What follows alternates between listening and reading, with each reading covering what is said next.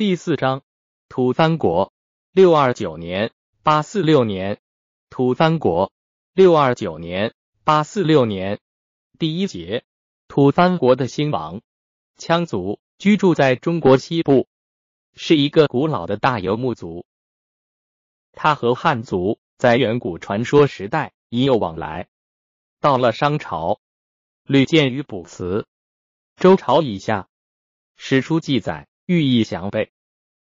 羌族居地以西海（今青海）为中心，向四方伸展，主要是向西方伸展。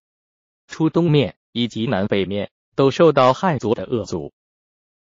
据《后汉书·西羌传》所说，羌人只有部落酋长，没有君臣上下。部落多至一百五十个，各随水草迁徙，不相同属。长时期停留在原始社会阶段上，不能建立起国家来。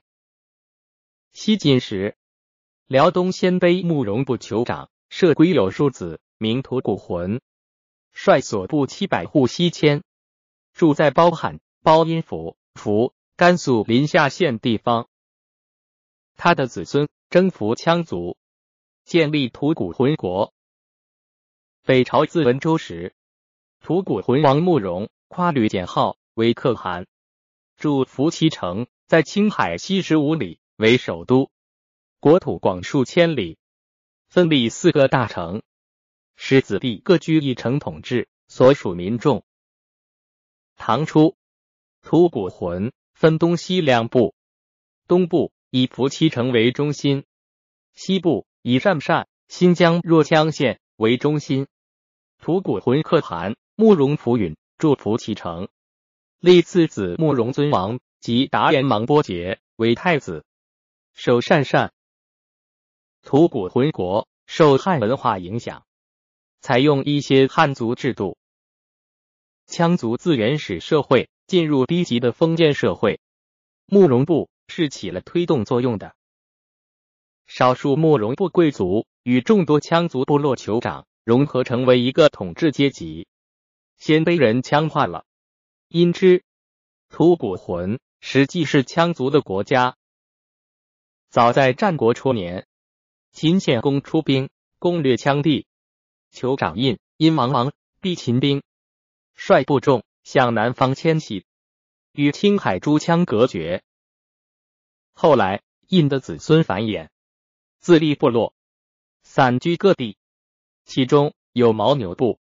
也称为月归，因西溪四川西昌县羌，又有白马部，也称为广汉，四川广汉县羌。这些部落在属边境内外，迁徙无常。《西羌传》说他们的部落名号不可详考，这大概是与汉族接触较少的缘故。《西羌传》又说有发羌、唐毛等。在极远的西方，一一年，青海烧当羌首领迷唐被东汉兵击败，残众不满千人，一直向西走去，投奔发羌。《新唐书吐蕃传》一为凡，发生晋，发羌是吐蕃的祖先。唐毛即聪慈因字子羌，原先居住在天山南至聪明一带。一部分迁徙到西藏，以罗歇、拉萨一带为中心，占有广大土地。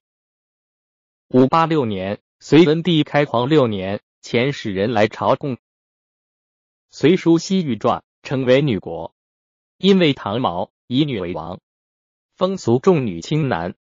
国政由女王和小女王各一人共同执掌。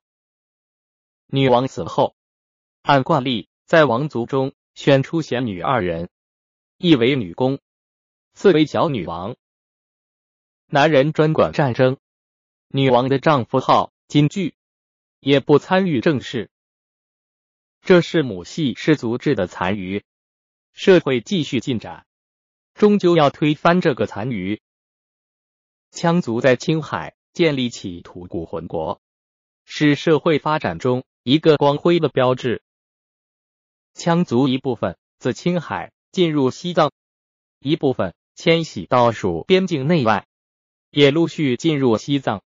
广阔遥远的中国西部，从此逐渐得到开发。羌族对中国历史的贡献是巨大的。唐时，吐蕃国勃兴，分离的诸国合并成为统一的大国，尤其是社会发展中一个更光辉的标志。中国西部出现吐蕃国，无疑是历史上的大事件。吐蕃国经过兴起。强盛、衰亡三个时期，分别叙述如下：